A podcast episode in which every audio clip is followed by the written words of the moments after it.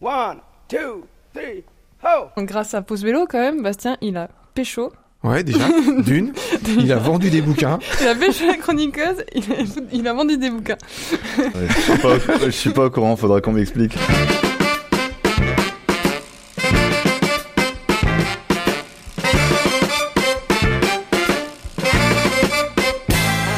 Salut tout le monde, vous écoutez Pause Vélo et c'est une, une émission terrible.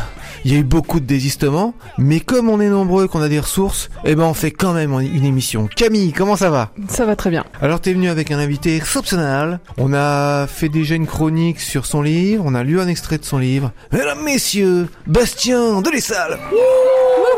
Ça va juste lourd. Je rajouterai des bruitages pour faire croire qu'on était nombreux en fait. ça va Bastien? Ça va, super. Donc cyclo-voyageur, comment tu te définis? Plutôt nomade. Cyclo-nomade? Un- nomade tout court. Nomade à vélo. Euh, un, un mot dans l'air du temps qui j'ai découvert euh, était à la mode, mais moi j'étais déjà euh, nomade avant et à vélo. Eh ben on parle de tout ça et on va partir avec des cyclo-voyageurs, Marco et Aurélie, 4, 2, 1, aventure. Hola amigos, nous sommes Aurélie et Marco et nous pédalons depuis novembre dernier en Argentine. Le pays est immense et vous pouvez d'ailleurs voir notre itinéraire complet sur notre site web 421adventure.com. Il ne nous reste plus que quelques étapes avant d'atteindre Ushuaia, la fin du monde. Mais avant cela, nous devons trouver une solution pour le chien qui a décidé de nous suivre depuis déjà 50 km. Nous sommes au milieu de nulle part et il nous reste 187 km avant d'atteindre Rio Gallegos, la capitale de la province de Santa Cruz. Aujourd'hui, la météo est de notre côté et un super vent de dos est prévu. En plus, il ne nous reste que quelques kilomètres de piste et après, c'est le bitume jusqu'à Rio Gallegos. Il faut qu'on profite de cette situation. Mais il y a Polo, ce border collie qui nous suit depuis hier. Nous décidons de contacter Daniel. Vous vous souvenez? Nous l'avons rencontré dans une station de service il y a quatre jours. Il habite à Rio Gallegos et nous lui demandons s'il ne veut pas d'un chien. Réponse sèche. Non, je ne veux pas de chien. Nous insistons pour savoir si dans son entourage il n'y aurait pas quelqu'un qui voudrait d'un chien. Au bout de seulement deux minutes, il répond. Mon ex-belle-mère fait partie d'une association de protection d'animaux. Je l'ai appelée et elle me dit qu'on vient aujourd'hui même chercher Polo. Daniel est notre sauveur. Mais il nous faut laisser Polo là où nous avons dormi cette nuit. Le propriétaire des lieux ne semble pas très coopératif et ne veut pas garder le chien à l'intérieur, même le temps de quelques heures. Encore une fois, nous décidons d'insister et nous trouvons un garage où le laisser. Mais Polo sent que nous allons partir et devient très nerveux. Il veut vraiment rester avec nous. Son comportement envers nous est incroyable. Je me demande même si Polo n'est pas la réincarnation de ma grand-mère. Après 10 minutes, nous arrivons finalement à le laisser dans le garage. Mais au bout de 30 secondes, il réussit à ouvrir la porte, à s'échapper et à courir vers nous pour nous faire la fête. Bon, cette fois-ci, nous fermons mieux la porte et nous partons. Nous sommes tristes de le savoir enfermé et qu'il se sent encore une fois abandonné. Là encore, nous nous rendons compte que pédaler guérit beaucoup de maux. C'est comme une sorte de méditation. On a la sensation d'être dans une bulle protectrice. Être concentré à pédaler permet de se libérer de toute inquiétude. On trouve ça magique.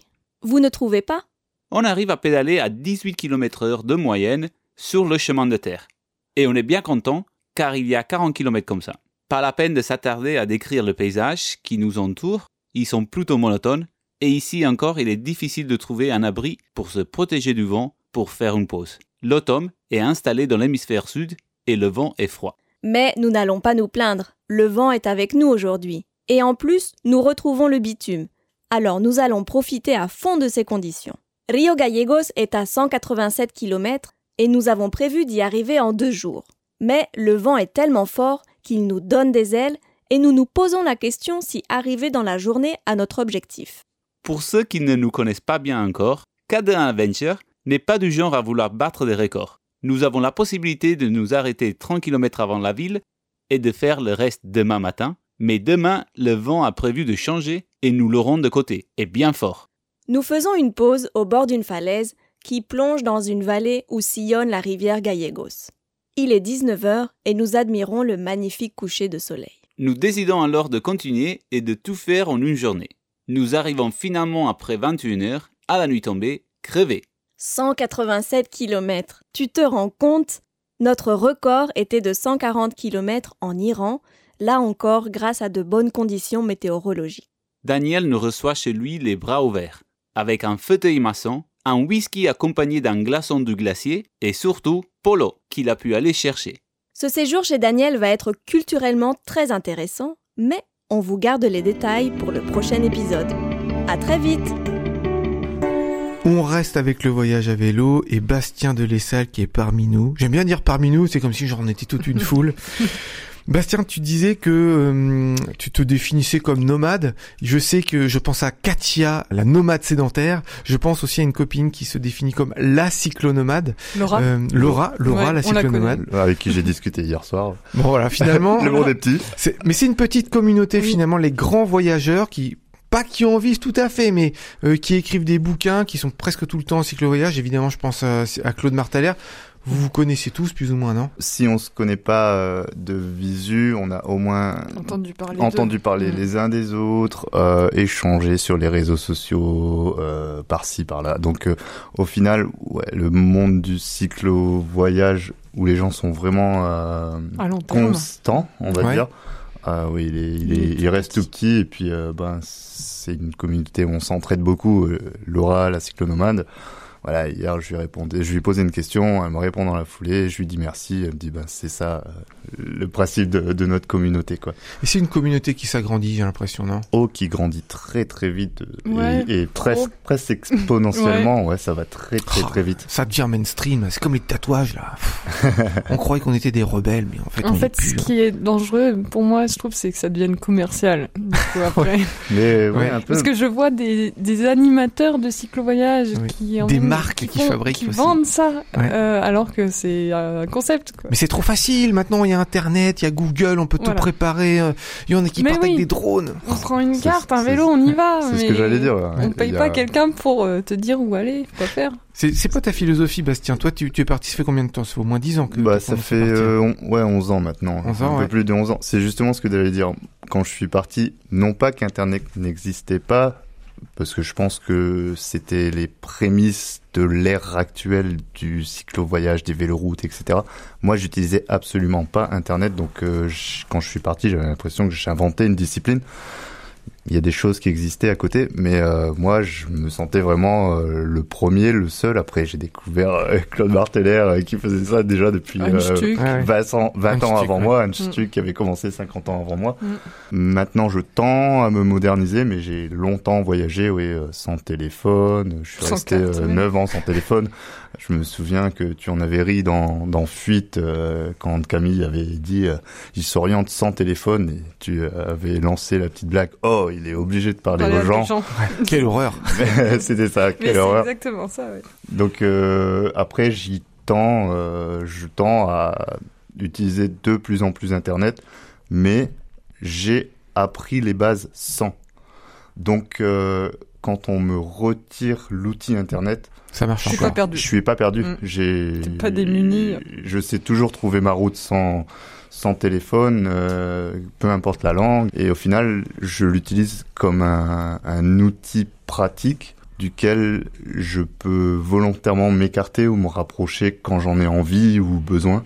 Mm. Et aujourd'hui, tu disais que la communauté euh, s'agrandissait et euh, moi personnellement, ça m'est utile parce que ben la communauté s'agrandissant, euh, mon lectorat s'agrandit Oui. également de par euh, la vente de, de mes livres. Moi, je peux pas m'en plaindre et puis on peut pas non plus se plaindre qu'il y ait de plus en plus de cyclistes quoi. Puis on te, Ça voit, rend- on te voit moins comme un extraterrestre. Ouais, ouais. maintenant. Oui, mais je perds un peu mon côté original de ce fait. Eh bien, il est l'heure de la chronique glamour, de la chronique love. C'est Dame Julie. Bonjour, je suis Dame Julie, et ce que j'aime avant tout, c'est l'art, les jolies choses et le vélo. Rien d'incompatible. Voilà, le soleil est là, le printemps arrive, l'été est aux portes. Alors j'ai pensé à vous. Vous avez un ado qui rechigne à faire du vélo, un compagnon ou une compagne que les visites de ville Alors j'ai trouvé quelque chose qui réunira tout le monde sur sa bicyclette. Vous connaissiez déjà les visites guidées architecturales en ville. Mais tout le monde n'aime pas l'art ancien. Alors, j'ai trouvé quelque chose qui pourrait plaire à tout le monde. Les visites de street art. Et oui, comme en plus c'est souvent dans des coins cachés, on ne peut y accéder qu'à vélo ou à pied. Plusieurs villes ont décidé de faire des parcours. C'est le cas de Lille, Rennes, Zurich, ou même vous verrez les bords de Loire ou les Landes. Pour Lille, la boucle fait 11 km et permet de découvrir 13 œuvres. Des fresques, du graffiti, des sculptures. Elles ont été commandées par la municipalité à des artistes internationaux. Pour vous accompagner, un plan est téléchargeable sur le site de la ville et il présente le parcours et vous donne quelques infos sur les œuvres à découvrir pour mieux les comprendre. Ce parcours, c'est vraiment une très bonne façon de s'initier à l'art tout en se baladant. À Rennes, vous êtes muni de votre vélo, mais c'est avec un guide que vous découvrez l'art contemporain. Cela vous mènera dans des lieux assez insolites. À Zurich, ce n'est pas moins de 1300 œuvres qui sont à découvrir. Alors on nous indique que le plus confortable reste le vélo électrique. Mais si tu as des mollets en acier, tu peux bien sûr te lancer avec ton destrier habituel. Et selon tes capacités, il faut compter entre 2 et 4 heures.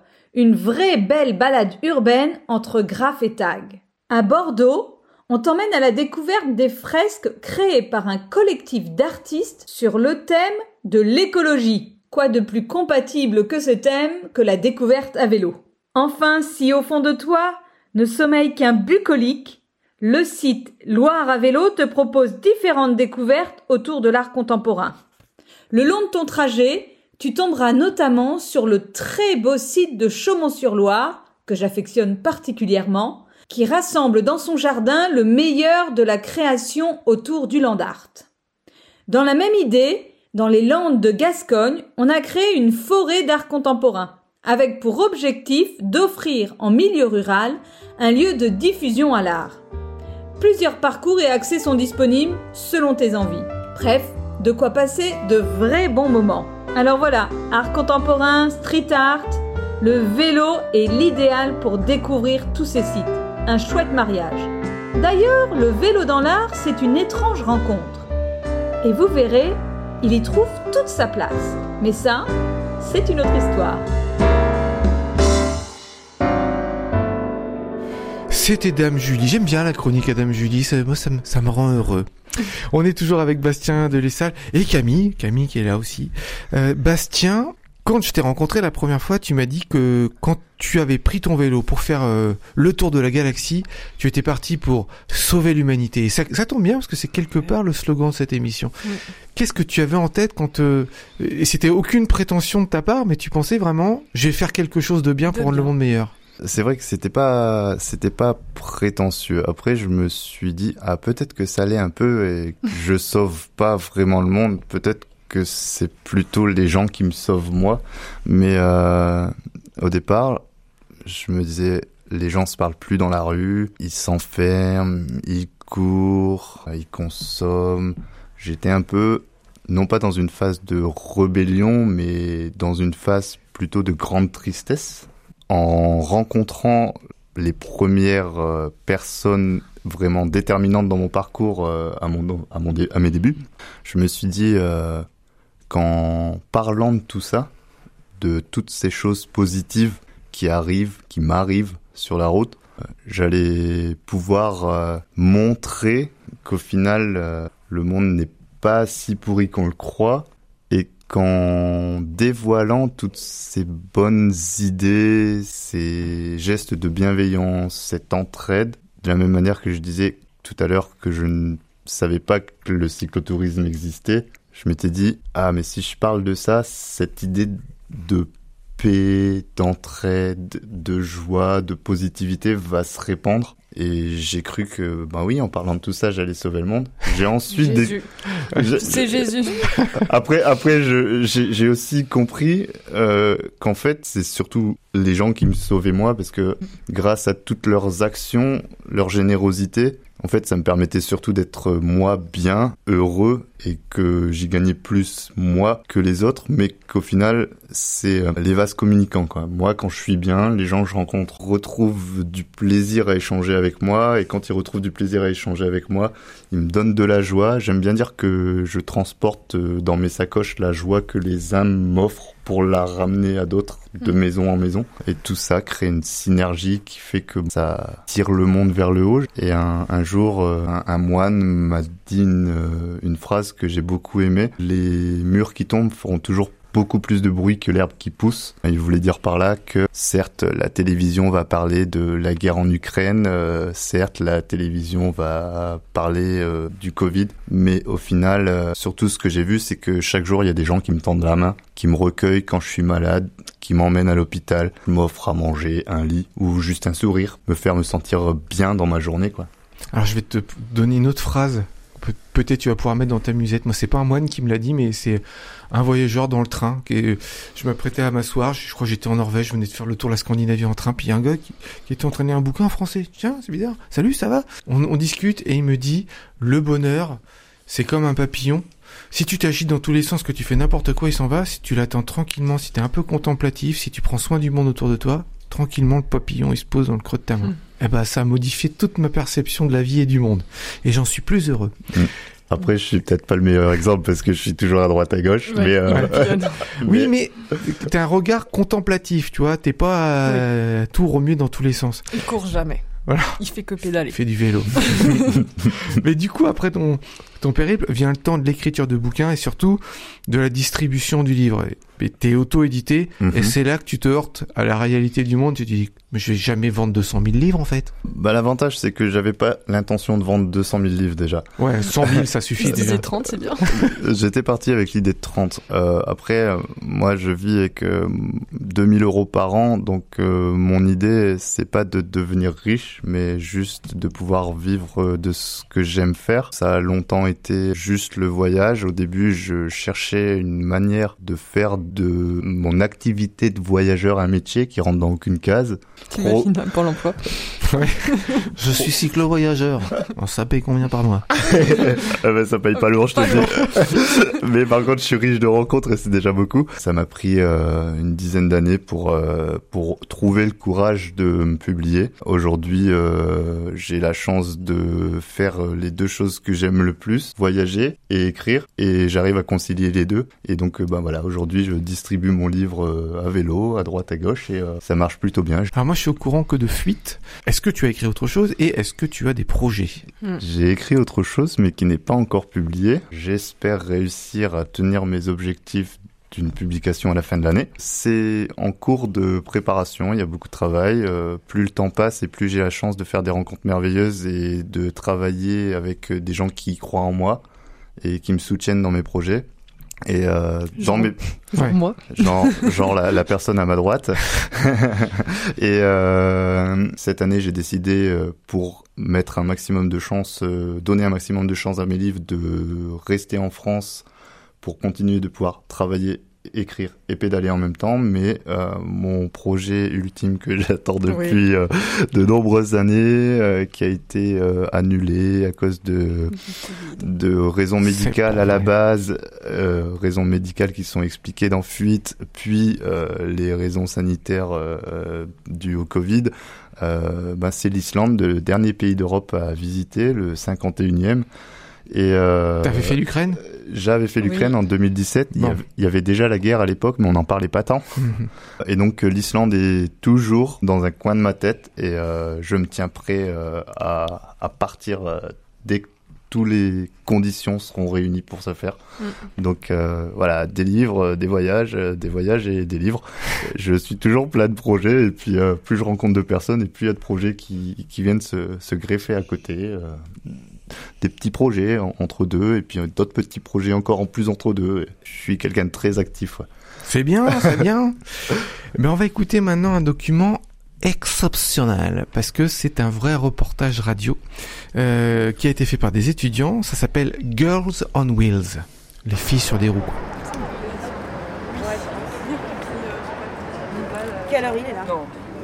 On a encore 4 minutes. Alors bon, on rappelle quand même les... Tu te fais pas, pas du tout euh, respecter là. On rappelle quand même les, les, les règles, s'il vous plaît, là, les deux dans le fond. Voilà, merci. Euh, enfin, les règles. euh, voilà, il y a une mappeuse, on dépasse pas la mappeuse, c'est moi, donc j'ai intérêt à assurer. Sauf dans les côtes. On est sur une orange, donc euh, il y aura une petite et une bonne côte. Vous mettez vos casques, vos lumières, euh, very important, euh, voilà. Euh, ah oui, les trous, les obstacles, on les signale aussi. Girls on Wheels. Filles sur roue, quoi.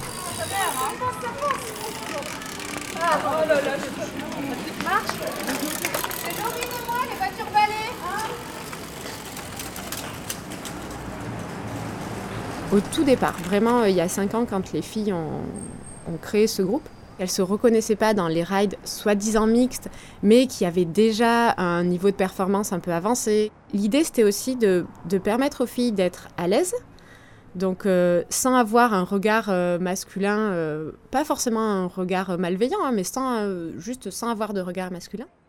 En fait, dans le milieu du cyclisme, alors on a des réflexions sexistes. Moi, je me suis déjà fait doubler une fois. Enfin, d'ailleurs, non, c'était moi qui doublais, genre un vieux, enfin, un quinca euh, qui avait un super vélo euh, à 5000 balles, euh, qui était en cuissard fluo avec son jersey, vous savez, écrit le, supermarché du coin là qui, sponsorise le jersey. Et donc, je le double et, je l'entends me dire Ah, bah, joli matos, et je parle pas du vélo.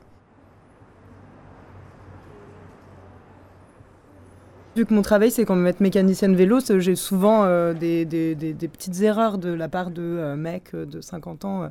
oui, vous direz à votre mécano. oui, je lui dis, c'est moi. Ok.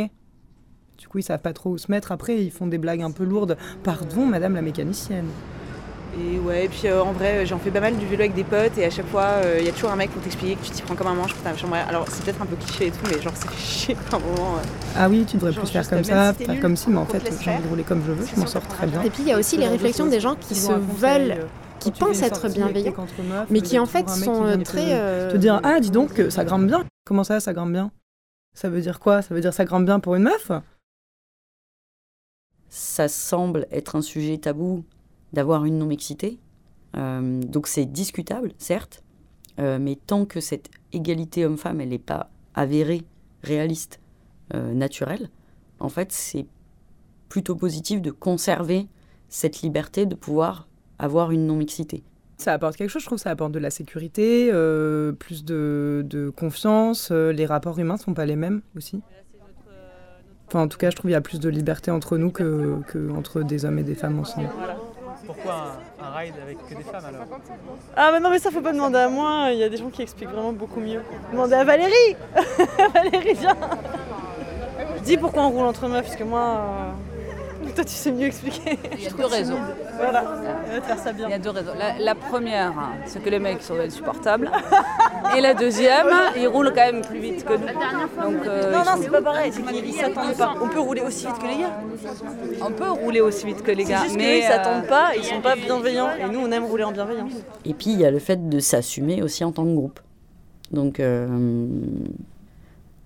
il y a une manière de justement se détacher de qui on est nous dans notre quotidien, euh, c'est-à-dire bah, une femme qui fait ça comme boulot ou qui est maman ou pas, j'en sais rien. Et ben euh, le temps d'une soirée, euh, bah, elle met son jersey puis c'est une go quoi. Est-ce que c'est militant? Pour moi, ça l'est pas. Parce que être militante, c'est être active. Et moi, je me bats pas au quotidien sur des sujets comme ça, politisés. Et en même temps, choisir un groupe de mixité choisi, euh, c'est quand même un premier pas vers une action. Même si la démarche elle est politique dans le fond, mais euh, c'est euh, juste, si t'es une nana, t'as envie de faire du vélo, tu peux venir. Voilà. Tu- après, euh, tu peux voter Zemmour, il n'y a pas de problème. En un mot, comment tu résumerais les Girls on Wheels? Go, go, go, tu vois. C'est pas mal. Oh, ok, ok. Moi j'aurais dit. Euh... Liberté. Bière. En un mot, ce serait bienveillance. Plaisir. Paillettes. Il n'y a jamais de jugement sur euh, que ce soit euh, ton vélo, ton apparence. euh, tout le monde se motive et du coup, c'est hyper agréable d'être dans un espace comme ça. Ça me fait plaisir d'être entourée, ça me fait plaisir de faire du vélo parce que j'aime faire du vélo, ça me fait plaisir d'être dans Paris parce que je trouve que c'est une belle ville. Ouais, parce qu'on a ce côté un peu magique quand même. Paillettes dans tes yeux. euh. Encore une fois, il y a le, la- le côté grande liberté. Euh, dire, bah voilà, viens, on prend les vélos, on y va quoi. Enfin, ça va être super.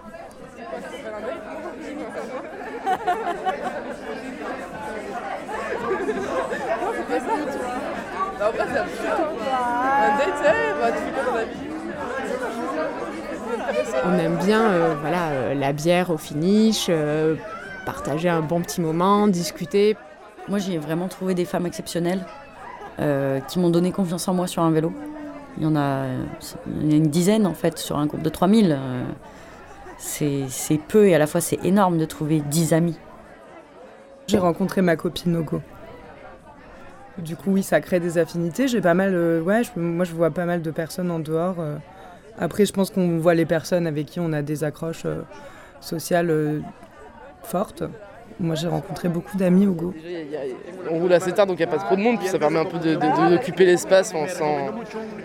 C'est un peu puissant quoi, on est, on est, on est cool. Genre, T'es en train de dire que tu viens pour euh, pécho Mais trop pas Mais trop pas Trop pas, trop pas Ah là là, Franchement, si je venais pour ça, j'aurais un, j'aurais, j'aurais un, j'aurais un palmarès de merde Franchement. euh, Chaque, chaque chose à son tour. Chaque chose en Une son espèce temps. de sensation pour certaines femmes hétéros de plus se sentir euh, appartenir au groupe parce qu'il y avait des, discussions qui étaient autour de l'homosexualité féminine pour lesquelles en fait on se sentait pas du tout inclus et du coup limite coupable d'être hétéro. Bah, il y a plein de lesbiennes, donc c'est cool. Et euh, du coup, il y a un côté communauté, euh, c'est assez sympa.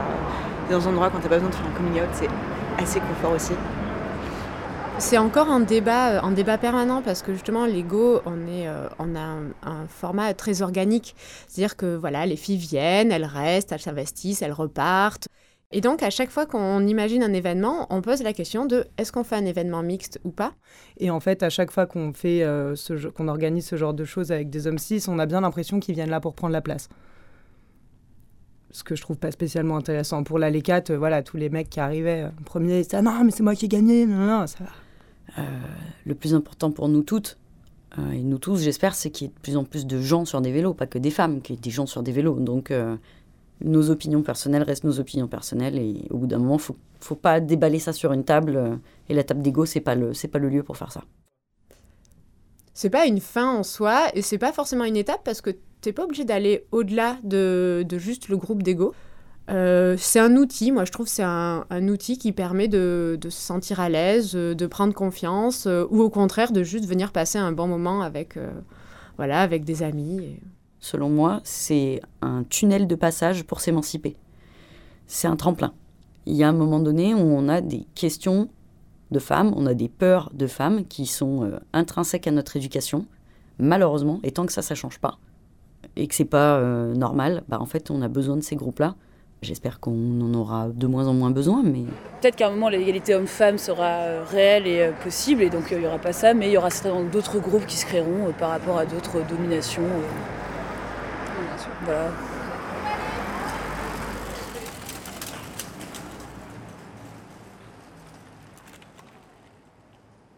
Girls on Wheels, réalisé par Lucas Garlaski et Venance Geoffrion, une production de l'École nationale supérieure Louis Lumière 2021. Eh ben, je trouve qu'on a eu beaucoup de chance d'avoir ce petit reportage radio parce que je trouve que c'était un bijou euh, de, propreté, le, le bruit, euh, les voix, c'est nickel. On a vraiment beaucoup de chance. Merci énormément de nous avoir transmis ce document. L'émission se termine avec Bastien de Lessal. Rappelle-nous comment, si on veut euh, te suivre un peu plus et qu'on veut savoir ce que tu fais et qu'on veut acheter ton livre, comment on te retrouve? Alors donc euh, ben, sur les réseaux sociaux, je publie des photos euh, euh, le plus régulièrement possible. Donc euh, Bastien Delessal, euh, Delessal D E L E S A 2 L E et euh, Sur Facebook sur Facebook, oui. Et mon site internet c'est euh, no.mads.land.free.fr. Donc euh, là, je suis euh, auto-édité, donc il suffit de m'écrire euh, à édition avec un s.nomadsland@free.fr et puis ben, à partir de ce moment-là, on discute. Vous me demandez le nombre d'exemplaires que vous voulez et moi je vous l'envoie. Très bien Et n'oubliez pas les copains, pour sauver l'humanité, faites du vélo